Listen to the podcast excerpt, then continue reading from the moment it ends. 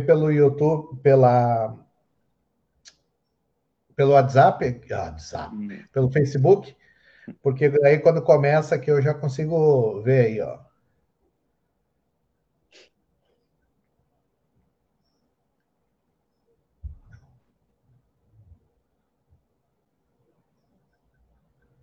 Já estamos online aí. Bom, pessoal, hoje no Se Liga no Gordo, temos aqui um W. Pires, ex-aluno do Colégio Militar, amigo, trabalha aqui no Diário de Santa Maria, e ele vai se apresentar aí um pouquinho para vocês, para nós podermos aí fazer um bate-bola aí, conversarmos sobre a influência da mídia hoje na sociedade, tá? Que é um tema bem importante e que pode vir a cair na na redação do Enem. Então, ele vai dar esse suporte para vocês aí, explicar como é que é, dar a visão de quem está lá dentro, porque é interessante. Quem está aqui fora acha que é uma coisa, mas lá dentro é outra. Tudo bom, W? Se apresente aí para nossa galerinha do barulho. Tudo bem, professor. É, primeiramente, obrigado pelo convite, né? Uma honra estar falando contigo aqui. Tu que foi meu professor no Colégio Militar, fez parte da minha trajetória é, no ensino médio e foi bastante importante, inclusive, é, para que eu fosse bem na redação do Enem, conseguisse entrar num curso que eu tinha interesse.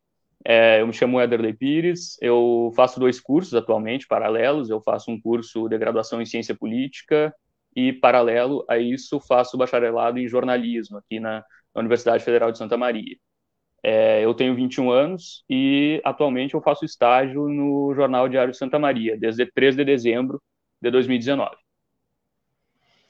E nesse nessa tua, vamos dizer assim, nessa tua trajetória aí, a faculdade é importante, né? Uh, já ter a primeira noção sobre o, o que é o correto, né? O que é o certo, uh, ser aquele jornalista coerente e, vamos dizer assim, abordar o tema, uh, vamos dizer, de uma maneira imparcial. Isso aí, imparcial. Isso aí vocês vão vendo lá como é que é, ou é de cada um? O que, é que tu pode dizer para nós? Pois é, é, no jornalismo a gente tem, é, desde o começo da faculdade, na verdade, a questão da imparcialidade, ela é muito discutida, porque, na verdade, a imparcialidade ela é inexistente. Né? A gente busca a imparcialidade, a gente busca simplesmente é, expor os fatos para as pessoas, só que a, os estudos da semiótica, que nós temos uma cadeira de semiótica na faculdade, eles já nos dizem que mesmo que a gente coloque de lado os nossos é, juízos de valor, né, as, as, nossas opiniões, é, a gente acaba, de alguma forma, né, de, de, maneira implícita, colocando no nosso texto ou na nossa fala algumas das nossas opiniões. Isso é normal. É, o jornalismo profissional ele tem que buscar uma certa isenção. Né? A gente precisa pegar o juízo de valor e é, guardar numa caixinha e colocar aqui atrás do cérebro. É, enquanto a gente está escrevendo, a gente faz isso, é, expõe os fatos, porque a gente tem um norte. O norte do jornalista é sempre a verdade. Né? Então a gente busca a verdade, esquece um pouco o juízo de valor, noticia o que tem que ser noticiado e aí, claro, vão surgir opiniões, né? Sempre tem aquela questão, principalmente com o Facebook, com as redes sociais agora, ah, o jornalista tal pendeu para tal lado, né? Ele está beneficiando X, ele falou em favor de Y. É, isso acontece, mas a gente tem que buscar sempre, é, o, o, norte sempre tem que ser a verdade, o juízo de valor a gente deixa um pouquinho de lado, a não ser que seja, claro, as colunas de opinião, né? A gente tem artigos de opinião em jornais e tudo mais, mas o jornalismo profissional que visa informar, que visa passar notícia, é, a gente tem que buscar essa, essa imparcialidade e buscar sempre mostrar a verdade da maneira mais é, correta possível para o nosso interlocutor. Uh, é que vocês já têm, é como tu disse, né, uma cadeira na faculdade, aprende-se isso, mas a gente vê muito esse outro lado, tipo essa imparcialidade na internet, né, que nem nós estamos conversando antes, né, uh, entre tu ter um jornal escrito, tu tem um, uma credibilidade a ser seguida, não é?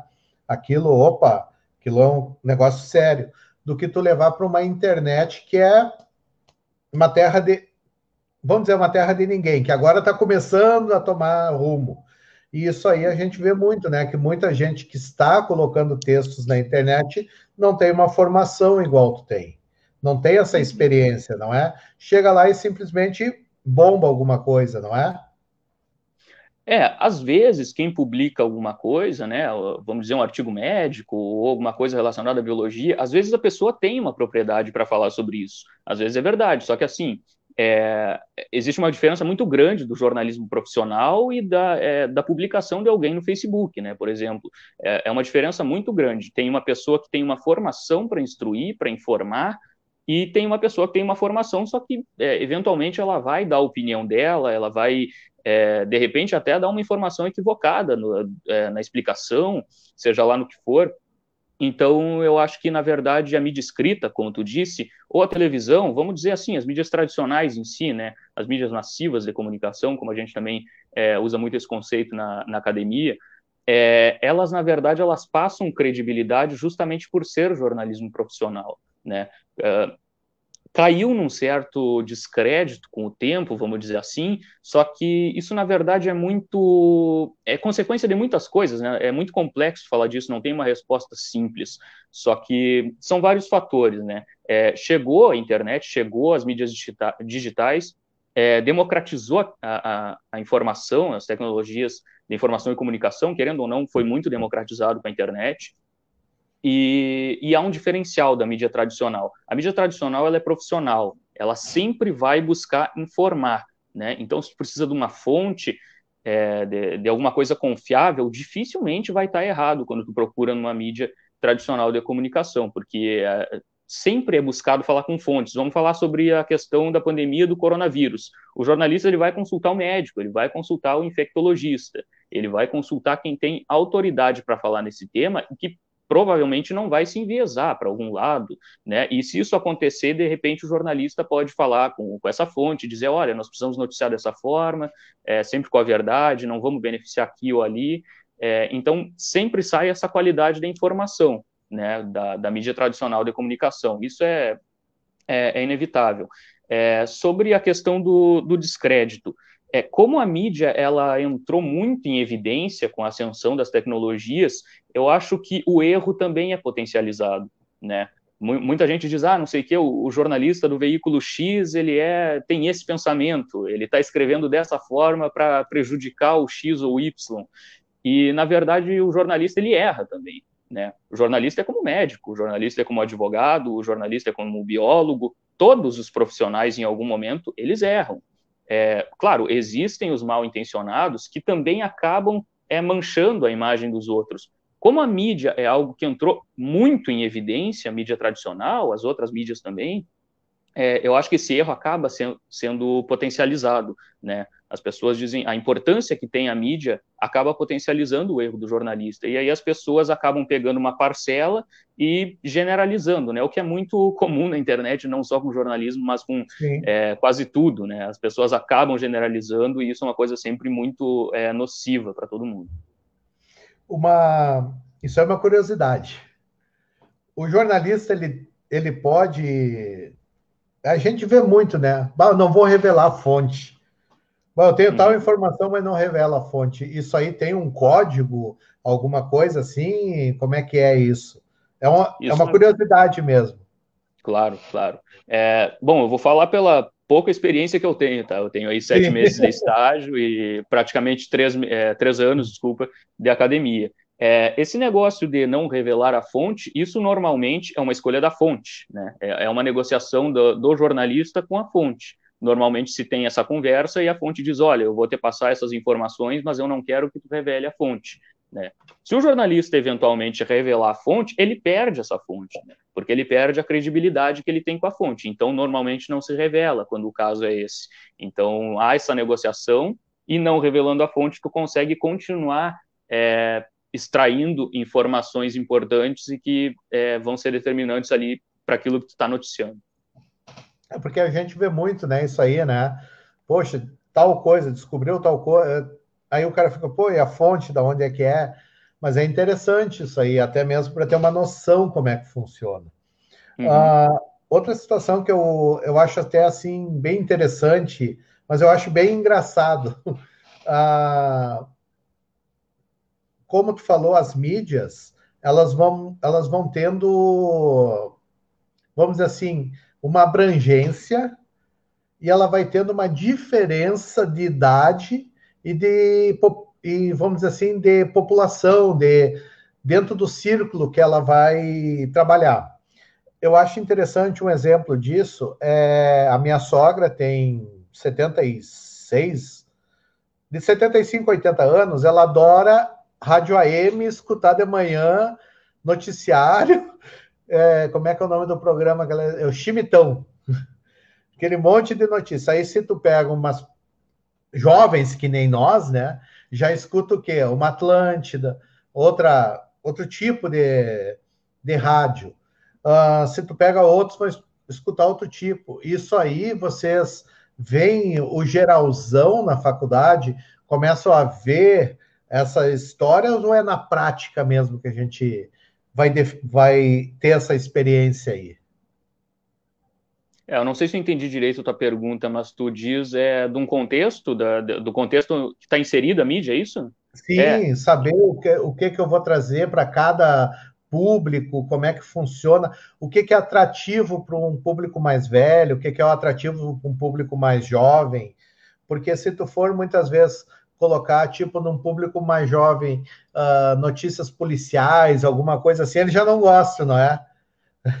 Isso aí eu vejo é. muito ah, existe, existe, existe. É, na verdade, isso não, não tem, na verdade, um direcionamento de mercado dentro da academia, né? Ah, nós vamos produzir conteúdo para os jovens, conte produzir conteúdo para os idosos. A gente aprende a fazer, por exemplo, o radiojornalismo, que é o mais tradicional aí, que tu comentou da tua avó, inclusive, e a gente também aprende a produzir os podcasts, né, que são mais novos, que normalmente o público-alvo são os jovens.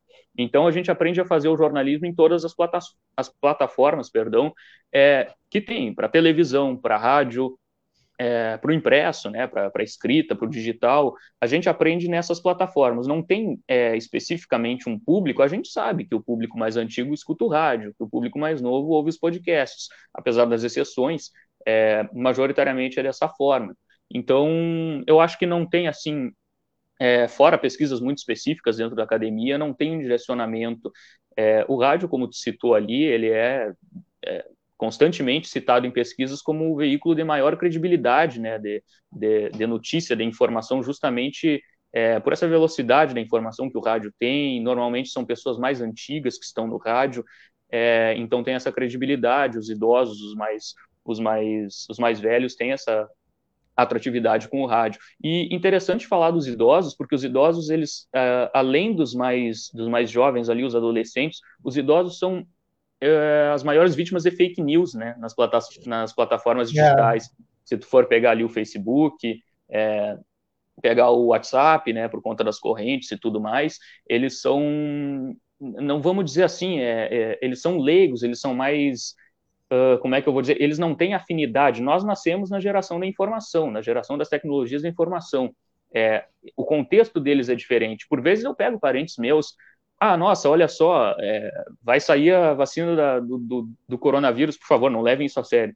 Vai sair a vacina do coronavírus amanhã. Ah, tá, mas onde é que tu viu isso aí? Aí tu pergunta pro teu parente, onde é que tu viu isso aí? Ah, a corrente do grupo da igreja no WhatsApp mandou. Então, é, é muito tipo complicado, assim, né? Eles não têm aquela... Aí nós já voltamos para o nosso papo, né? Que é o quê? Aquela, aquela intuição de procurar em outros lugares isso aí uhum. o jornalista faz, né? De procura... A sua fonte não é só uma, são várias fontes, onde ele Isso. vai levantar o que realmente está acontecendo, não é?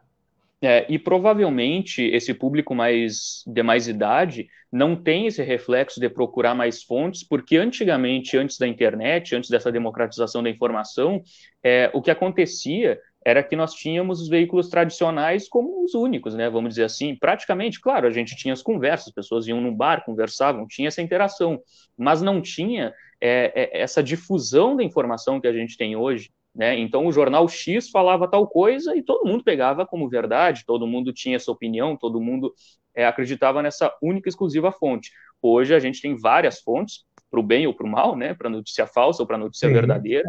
É, a gente tem essa democratização, inclusive está sendo discutida a regulamentação legal aí com o PL 2630, é, que é o projeto de lei da liberdade, responsabilidade e transparência na internet, carinhosamente apelidado de projeto de lei das fake news, é, que está tramitando, foi aprovado no Senado de um jeito bem polêmico, Sim. foi tramitado muito rápido, é, com pouca discussão, foi de forma remota, então muito senador, é, segundo o próprio presidente Jair Bolsonaro é, disse, os senadores disseram, disseram, ah, por conta do, do, da maneira remota eu votei favorável equivocadamente, né, porque não entendeu é, muito bem o projeto. Então, é bastante complicado essa questão. Fazemos só mais uma ligação antes de terminar é, essa fala.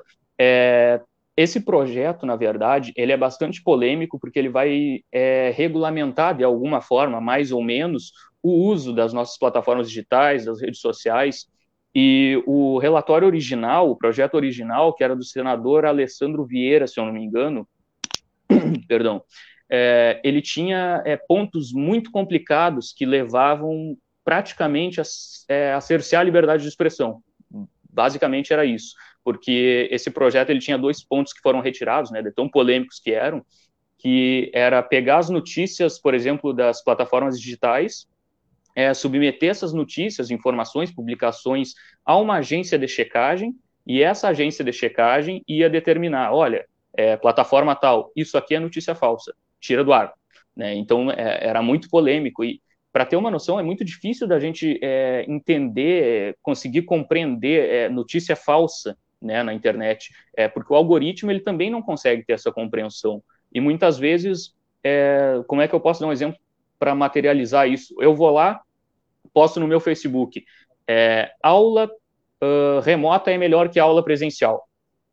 Essa é a minha opinião. Só que, de acordo com esse projeto, com esse mecanismo, podia ir lá a agência de checagem e dizer, olha, isso aqui é uma fake news, né? E podia mandar tirar do ar. Então, assim, eu publiquei uma opinião, Exatamente. Eu publiquei uma opinião minha que pode não ser a opinião majoritária, muita gente pode ser contrária. Só que isso poderia ser levado como fake news, então é muito subjetiva essa questão, e o projeto era muito polêmico por isso, e também cobrava é, o cadastro de CPF, número de passaporte, se não me engano, para criar as contas nas redes sociais. E aí entra a questão do armazenamento de dados. Então é uma questão bastante complexa isso da, da, da mídia hoje, assim.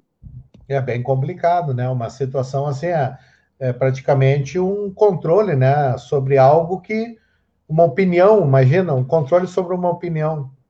É, Aí isso, vai ter isso, fake news.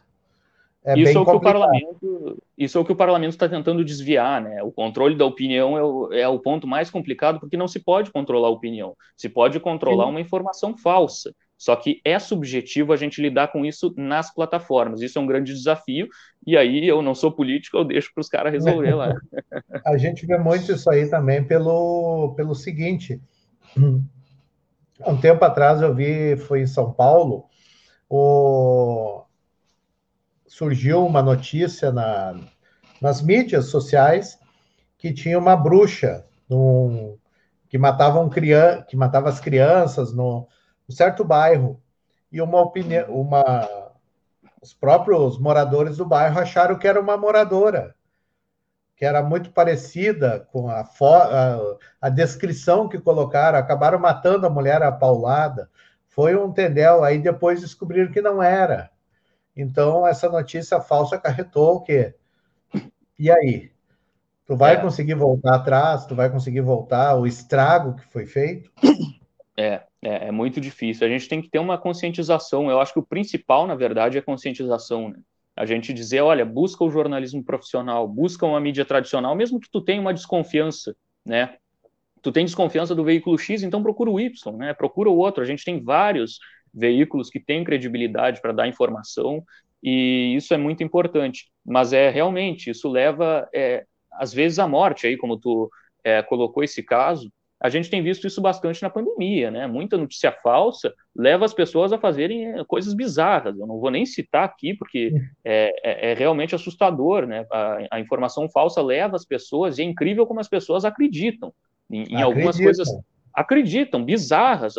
A pessoa vê algum desconhecido lá no Facebook, no, no YouTube, não sei aonde, falando e acredita na informação falsa, não busca nenhuma outra fonte, não busca informação, não busca saber se é verdade, se o procedimento está certo, e sai fazendo. É realmente muito complicado essa questão. E, o, e a gente vê que a influência é muito grande, né?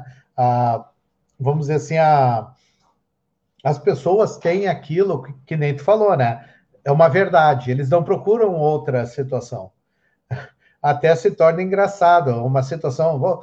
Poxa, eu vejo a primeira notícia e já paro ali e já acho que aquilo é verdade. Procurem, vão atrás.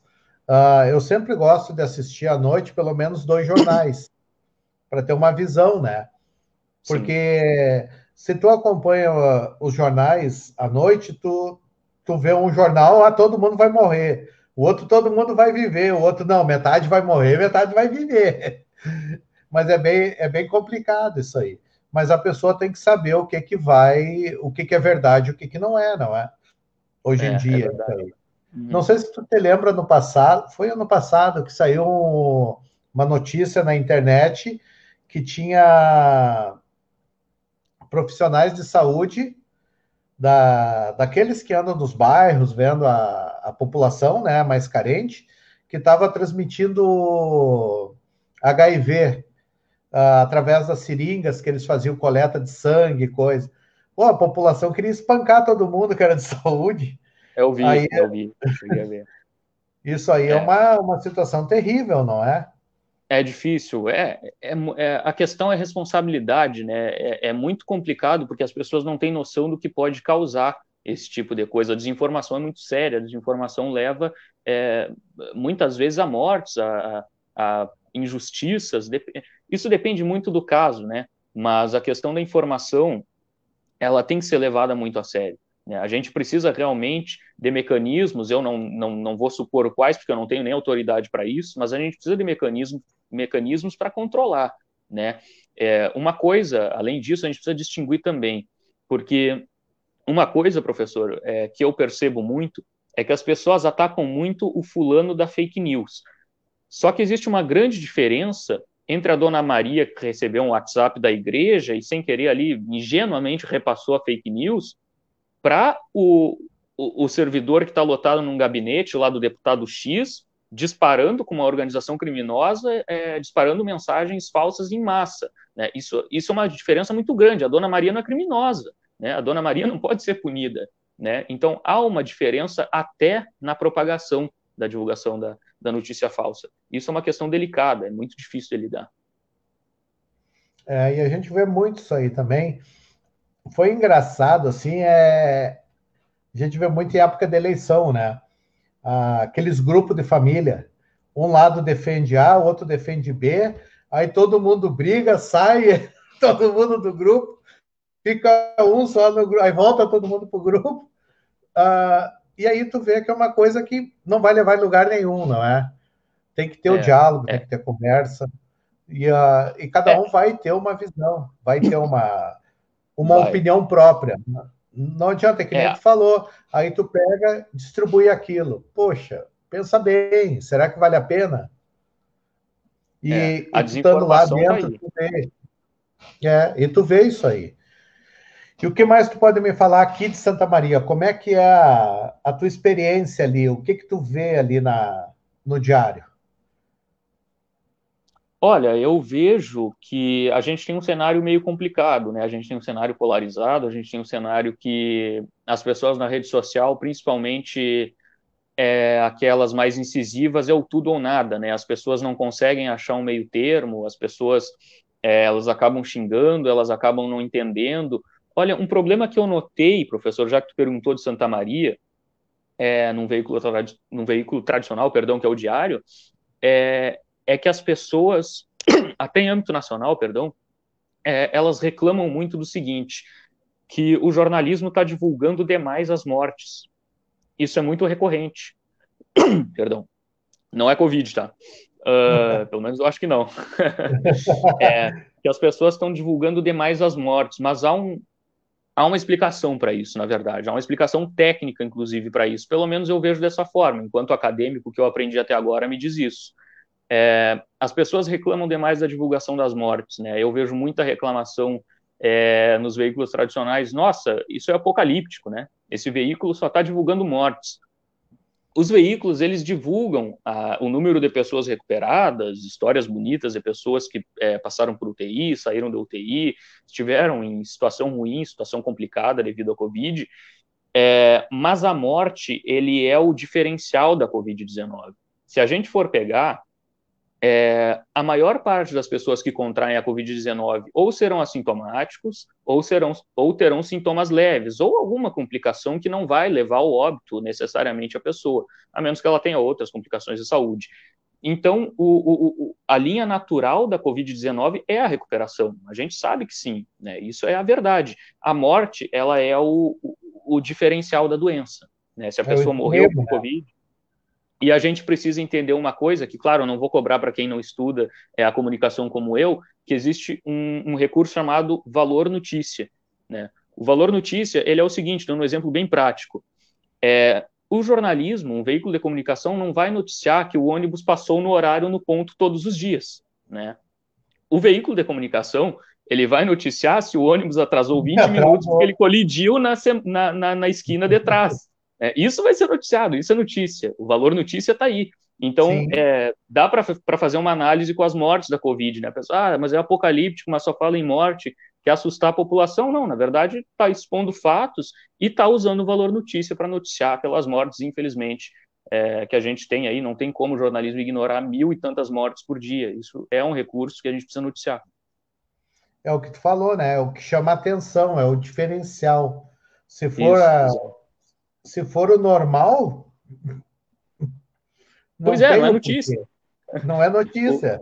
O, o, que falam muito, eu lembro que eu, que eu faço até uma menção honrosa aqui ao, ao meu professor Rogério Koff, da universidade. Eu lembro de uma frase muito interessante, ele dava jornalismo impresso 1, enquanto eu estava no primeiro ou segundo semestre, acho que primeiro semestre. É, ele falou: a notícia não é o cachorro mordeu o carteiro, a notícia é o carteiro mordeu o cachorro. Sim, é o Essa diferente. É claro. É o, que, é o que vai chamar a atenção. Uh, eu não sei se tu já chegou aí ao Rio de Janeiro. Só de passagem, só passei. Só de passagem. Eu tive uh, no Galeão. Tu, lá, só... tu, tu, tu procura banca de, de jornal, bancas, tu vai ver, a banca é cravada de jornal mostrando morte. Ah, mataram dois aqui, mataram três lá, mataram cinco lá, não sei o que. É o, é o diferente, não é? Ah, não, não houve morte na cidade. Não vai fazer diferença nenhuma. Então, isso aí que é o que tu falou, valor notícia. É a informação diferente. E é. várias situações. E o Covid ele traz isso aí, né? Porque a quantidade de mortes, apesar que Santa Maria se estabilizou, não é? Está numa estabilidade. Uh, mas apesar que tem outras cidades aí que estão terríveis, não é?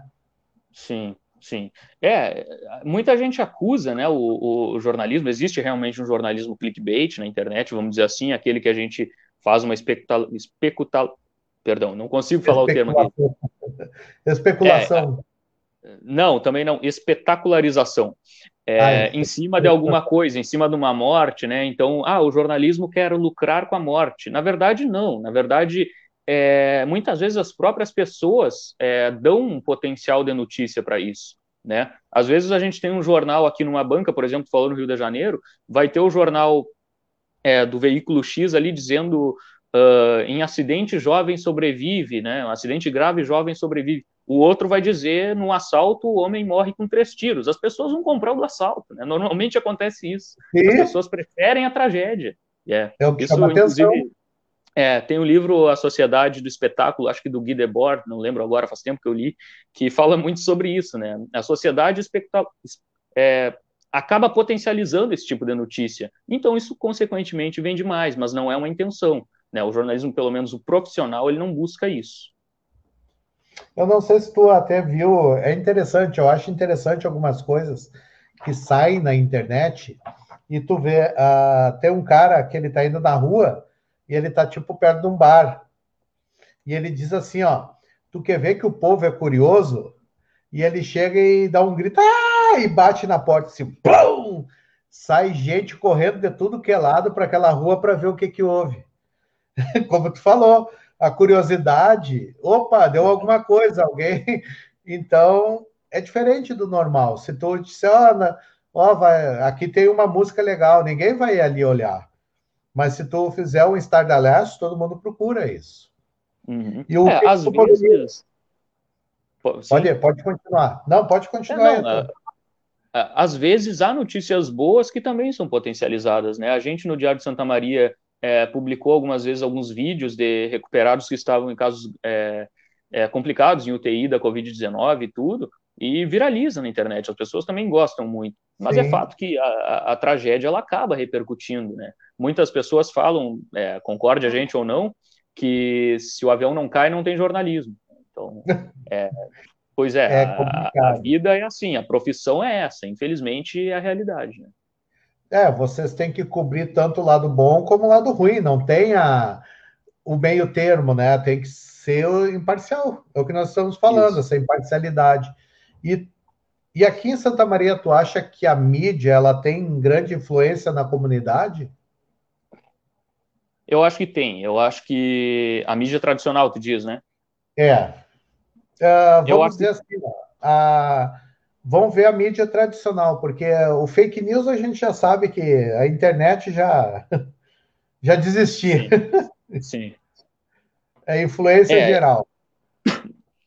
Eu acho que sim, eu acho que tem uma influência muito grande, sim. Principalmente em coberturas é, que a gente faz Uh, tanto a Rádio Membuí, a gente pode até citar vários veículos, a Rádio Membuí, o Diário de Santa Maria, quando tem eventos, por exemplo, a gente estava pronto para cobrir o julgamento, um dos julgamentos do caso da Boate Kiss, e, e, o impacto que isso tem aqui em Santa Maria por conta da tragédia ter acontecido aqui é muito grande, né? As pessoas ainda precisam é, verificar o jornalismo profissional. Elas por mais que elas vejam o conteúdo na internet, é, caiam na fake news, elas ainda precisam. Elas precisam ir para o jornalismo profissional, elas precisam procurar credibilidade é, para, pelo menos, estar o mínimo informado. Né? Alguns não fazem isso, infelizmente, é, preferem acreditar em achismos, em subjetividades que vêm na internet como um todo, mas eu acho que o impacto ainda é muito grande, a influência que tem a mídia é, local aqui. A gente tem o Diário, o Diário, na verdade, ele cobre Santa Maria e região, né? ele é toda a região central do estado. Então, são mais de 30 municípios, não lembro ao certo, e tem impacto, tem impacto não só em Santa Maria, mas nos municípios da volta também, em tudo que acontece. É, a gente tem, na verdade, até um projeto que eu estava participando antes de vir aqui para o home office lá do, Diário de Santa Maria, que é o programa direto da redação. Esse programa estava com índices é, gigantescos de audiência para uma, uma live, perdão, para uma live na internet. É, então as pessoas, e muitas vezes as pessoas não estavam em Santa Maria, né? Estavam uh, em localidades próximas, às vezes mais longe, mas o impacto aqui do jornalismo local ele é muito grande. A influência, as pessoas procuram, as pessoas procuram muito a mídia tradicional ainda. Sim, para porque a mídia tra tradicional que te dá a confiança da, da notícia séria, aquela notícia, uh, vamos dizer assim, pesquisada, aquela coisa. Tira uma dúvida para mim. A gente lê muito a diferença estuda também a diferença entre, uh, vamos dizer, uma reportagem e uma notícia. Como é que vocês veem a diferença entre elas? Reportagem e notícia? É, dentro do jornalismo. É, na verdade, uma notícia é, é, é, uma coisa, como é que eu vou colocar em termos mais práticos e não, não técnicos? É, a notícia é mais expressa, né? A notícia é o fato. É, é ela é, é rápida, é, ela é expressa. Fulano assassinou fulano, fulano foi assassinado. Essa é a notícia. A reportagem, ela exige uma apuração muito maior. Né? A reportagem, normalmente, é, pelo menos no jornalismo profissional, a reportagem, ela exige que a gente ouça mais vozes, né?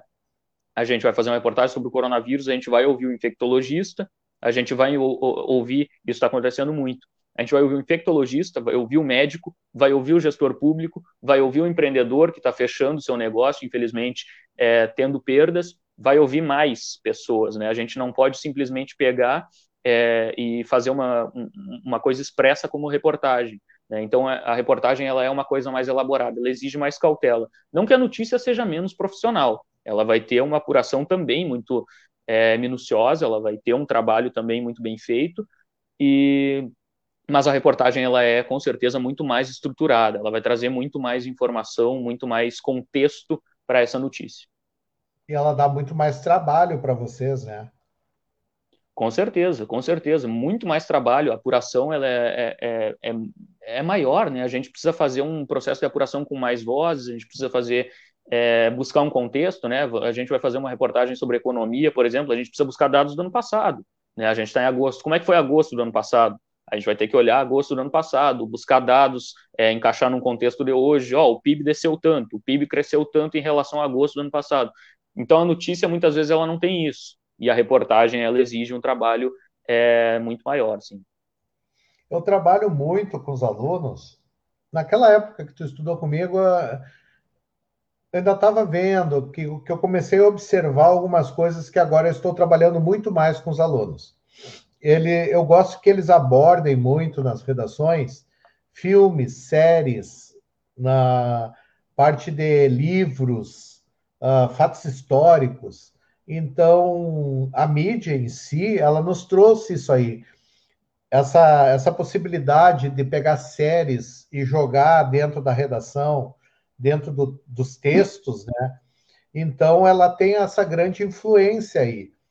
Uh, aqui em Santa Maria, a gente vê muitas, muitos jovens assistindo várias séries, uh, vamos dizer assim, que trazem uh, aquela situação cotidiana nossa hoje. Nós vimos muito o quê? A La Casa de Papel, Sex Education. Como é que o pessoal do jornalismo vê essa produção de séries, a influência que ela tem na, na população em si? É, na verdade, essa é uma parte bem importante também. É, principalmente eu ali que estou agora, estou aqui de casa, mas eu estou fazendo parte da ilha ali da editoria de cultura e variedades, a cultura trabalha muito com isso, né? A cultura divulga muito, tanto no impresso, no digital, por meio de vídeos, é, divulga muito essa questão dos filmes, né? Os filmes, principalmente filmes em Também. cartaz, no cinema, filmes que vão estrear na, no, nas plataformas de streaming, é, tá sempre divulgando.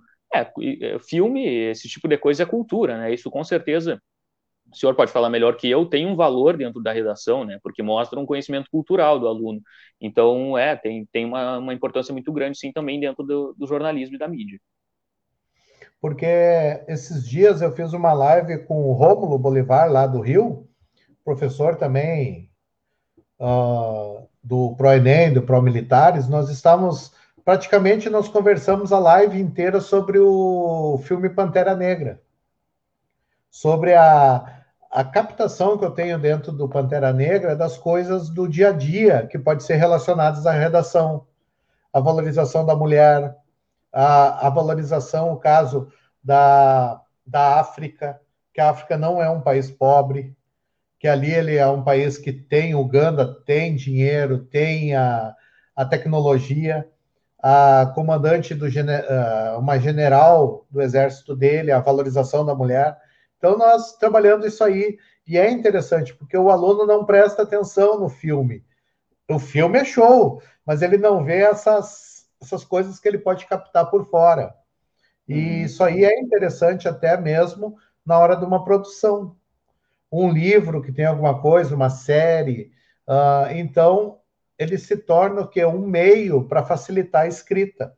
Isso aí é interessantíssimo. Por isso que eu te convidei também para falar sobre a mídia, sobre essa influência. E a parte de filme também é uma influência grande. Novelas também, não é? Nós temos programas. Então a gente tem isso. E, e eu sinto que a, aqui em Santa Maria, principalmente, nós estamos meio fraco de programas uh, regionais, não é? Vocês têm alguma coisa? O que, que tu pode me falar? O que que tu vê dessa parte de jornalismo dentro, uh, regionalizado aqui para nós? Pois é, é, na verdade, assim, é, essa produção ela exige recurso, né? Como a gente está no interior do estado, também existe esse contexto. A gente tem muita produção local, muita produção boa. A gente tem aqui em Santa Maria é, a TV Ovo, que faz produções audiovisuais é, independentes, né? A gente tem alguns projetos nesse sentido mas é, é bastante difícil, principalmente porque o audiovisual exige equipamento, ele exige muito recurso, então até por essa questão a gente acaba perdendo um pouco. É claro que existem pessoas que fazem grandes trabalhos, mesmo com poucos recursos, mas é uma importância muito grande, isso que tu citou principalmente do, do recurso do filme, é, eu acho que tu quis falar das mensagens que o filme passa, muitas vezes passam despercebidas, por alguns alunos. Teve um que ganhou o Oscar agora há pouco, não sei se, eu, se o senhor vai lembrar o nome, eu não lembro o nome agora, mas ele trata é, ele trata muito dessa diferença de classes, a, a questão da, da, da submissão Eu de uma classe para outra. É. é Parasita, Parasita. Parasita. Ganhou o Oscar, inclusive. Isso. É, é um filme que muitas pessoas olham e não, não conseguem enxergar algumas mensagens que o, que o filme passa, principalmente mensagens é, sociológicas de análise da sociedade, né, uma sociedade posta em castas, uma sociedade dividida em classes. É, é, pense o que cada um pensar sobre isso, de fato existem, existem classes sociais, algumas maiores, outras menores, alguns mais favorecidos, outros menos, e o filme aborda muito bem essa questão. Eu lembro na época, eu não lembro quando foi, mas faz um tempo já. E o filme tinha esse tipo de recurso cultural, né? Então a mídia proporciona é, essas coisas que podem ser usadas como recurso por, por muitos alunos para fazer análises, né? Muitas vezes é, com a vida real de uma produção cultural. É, mas voltando aí ao, ao, foco, a produção local ela é bastante prejudicada por conta dos recursos, mas a gente tem bastante, sim. A gente tem vários projetos é, tem um cineasta muito conhecido aqui em Santa Maria, que se não me engano é Luiz Alberto Cassol, o nome dele, que ele também tem é, muitas produções, é, até, digamos, famosas, é, aqui no, no âmbito local. Ele é um cara, eu, se não me engano, ele está em Porto Alegre, agora não lembro direito, mas ele já veio aqui no Diário, já deu muita entrevista para nós, ele é bastante conhecido é, na região, e esse é um recurso bastante importante, sim, e a mídia também proporciona esse tipo de coisa. Deixar aí a galera pode fazer pergunta, né? Quem tiver dúvida pode ir perguntando aí, a gente coloca a pergunta no ar aqui, vamos respondendo e vamos conversar mais um pouquinho aqui com o nosso amigo W. Pires sobre também a situação. Ixi, chegou aqui o meu auxiliar técnico. Vem cá. Ah, vem cá. Eu tenho, eu tenho um auxiliar técnico, tá aqui ele. Ah, mas eu tenho um também. Eu tenho um, mas eu deixei ele lá fora. Esse aqui é o meu gato guerreiro. Vai show, lá. Show. Ah, o que, assim, ó, hoje em dia, qual é a, como que a mídia vem influenciando os nossos jovens? Como tu vê isso aí? Pergunta cruel, né? Porque é... tu ainda é jovem. Tu também é jovem. Qual é a influência que a mídia traz? É, isso eu costumo dizer, tem uma frase muito famosa que diz o seguinte: para toda pergunta complexa tem uma resposta simples e errada. então, então essa tua pergunta ela é muito complexa para que eu responda de forma objetiva, mas eu diria que a, a complexidade dela abrange muitas coisas, né? No jovem, a gente tem que analisar o jovem como não uma coisa homogênea, né? Tu botou a classificação do jovem, mas existe o jovem eu que ocupa, Sim, tem outros. É, ocupo uma classe social, ocupo é, uma posição de estar fazendo faculdade, ocupo é, uma condição social, e tem o jovem que ocupa uma condição social inferior, muitas vezes não tem acesso é, às tecnologias da informação, não consegue assinar um jornal, por mais que seja um valor é, bastante, o digital principalmente, seja um valor bastante baixo. Então, é, eu acho que o jovem, ele acaba, assim como o idoso, né, o idoso mais por ingenuidade e o jovem por conta dessa questão, é, acaba procurando caminhos fáceis, né? Muitas vezes a internet, o, o quem está informando ali pelo texto do Facebook ou quem está informando é, no vídeo do YouTube, muitas vezes é alguém, uh, muitas vezes vamos dizer leigo no assunto, mas é um, um acesso fácil, né? Então atrai muita gente.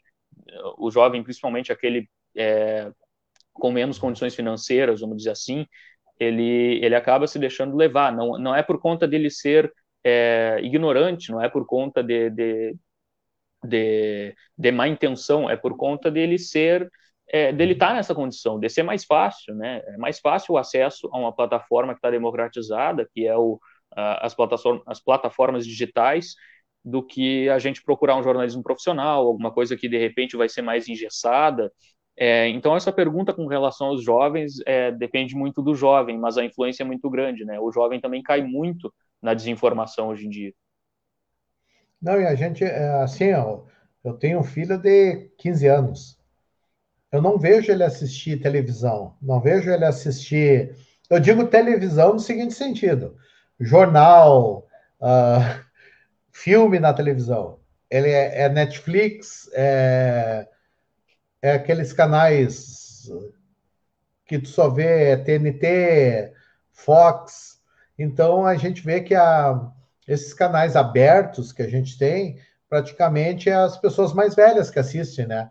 Os mais jovens preferem o quê? Filmes, séries, essas, esses outros canais alternativos, né? E a, é. isso aí influencia bastante também, não é? Qual é a tua visão sobre isso aí? Influencia e isso tem um contexto, né? Eu, eu particularmente, eu tenho o costume, inclusive, de ouvir rádio, que é muito, é bem difícil um jovem ouvir rádio hoje, eu tenho um certo costume, é, não tão constantemente, mas eu ouço bastante. Uh, assistir televisão, eu gosto muito de, de, de assistir telejornal, até para eu poder aprender um pouco mais, né? Por conta de ser a minha área, eu assisto bastante a CNN, a Band News, é, mas isso que tu disse sobre a influência, isso tem um sentido, isso, isso tem até uma lógica, no sentido de que, ah, um adulto, por exemplo, tu falou do teu filho, ele tem 15 anos, é, ele nasceu numa era da informação, numa era em que a gente está vendo surgir plataformas de streaming, né? A gente está vendo surgir o Netflix. O Netflix ele se torna mais atrativo do que assistir um jornal na televisão. E muitas vezes uma pessoa de mais idade hoje, que viveu ali pela década de 70, década de 80, até por 90, é, o veículo de comunicação televisão ele é fortíssimo, né? Ele tinha uma influência muito grande.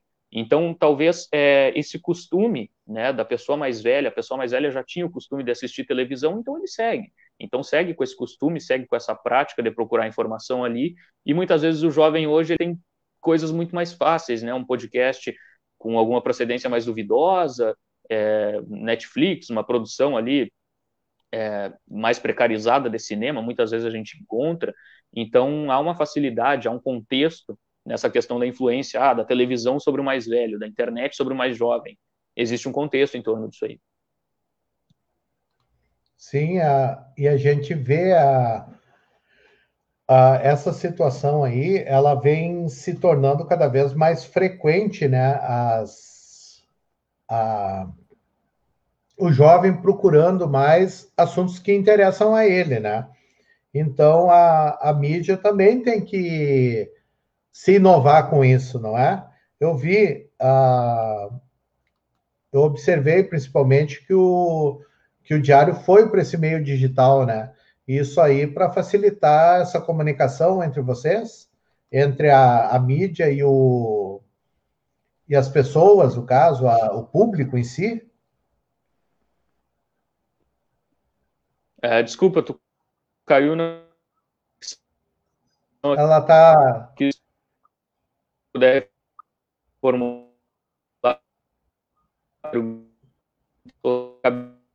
Não ouvi. Ah, tá, ela deu um delay aí no teu aí, W. Pires. Vamos ver se volta. Ver se nosso amigo volta logo ali.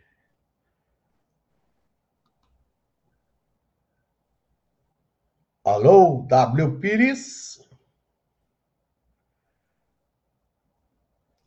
A internet dele, eu acho que deu delay. A nossa conversa foi. Daí, voltou? Voltou, voltou. Agora estou vendo. assim, ó, uh, eu vi que o diário ele foi para o lado da o caso de fazer essa parte mais digital, né? É para pegar, é para buscar um novo público, não é? Para, vamos dizer assim, angariar esse público que estava, uh, vamos dizer assim, voando, ou, ou é o interesse mesmo? Porque a sociedade ela vem mudando, né? Ela vem está uh, deixando de utilizar o impresso, aquela coisa, para ter mais o digital, não é? Travou de novo, nosso amigo. Pô, agora que o papo tá ficando bom.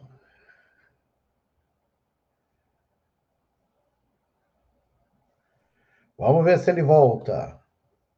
Ó.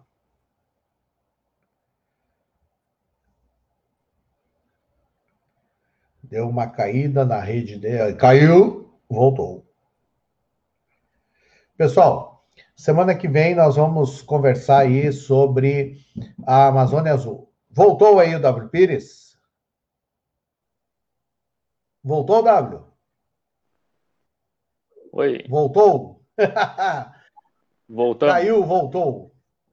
W, pode, pode o continuar. O que, acontece? Uhum. O Diário viu que, que, tipo, o impresso, essa parte impressa está caindo mais em desuso, não é? As, as plataformas digitais que estão tomando conta de tudo agora, praticamente. Então, por isso que houve essa transformação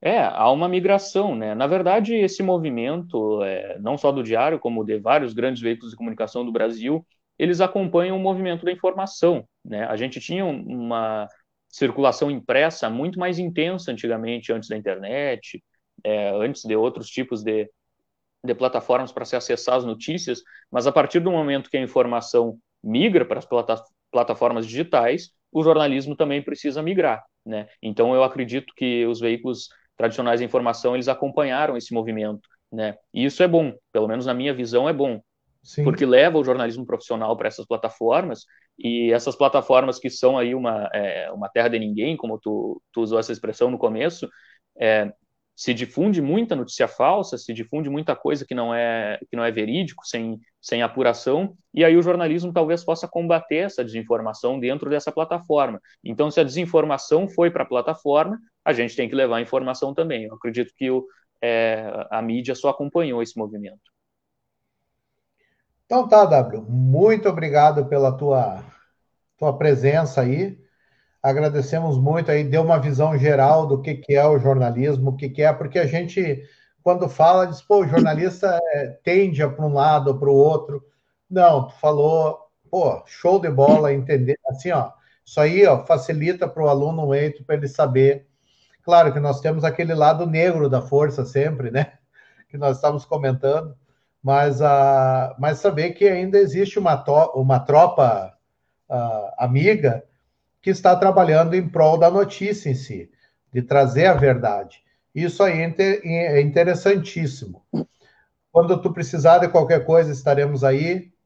Uh, tu falou em podcast, depois uma hora a gente conversa, porque eu tenho um projeto aí de gravar podcasts de, de livros, uh, de, de parte de uh, escolas literárias. Em vez de tu estar tá fazendo aula de literatura, tu faz um podcast. Aí é, se é torna interessante. E te deixo aí para as últimas palavras com a nossa galerinha.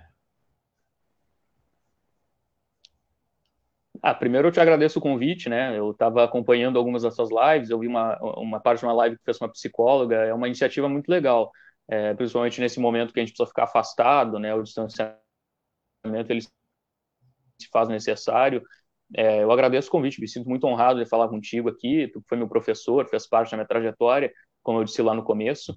E sim, a gente tem aí um jornalismo profissional, um jornalismo sério. É, o jornalista, assim como qualquer outro é, profissional, ele erra. Às vezes esse erro entra em evidência por conta da mídia estar em evidência, né, em constante evidência. Então, há esse tipo de problema, mas eu acho que a gente precisa combater a desinformação. Né? O papel do jornalista é seguir sempre a verdade.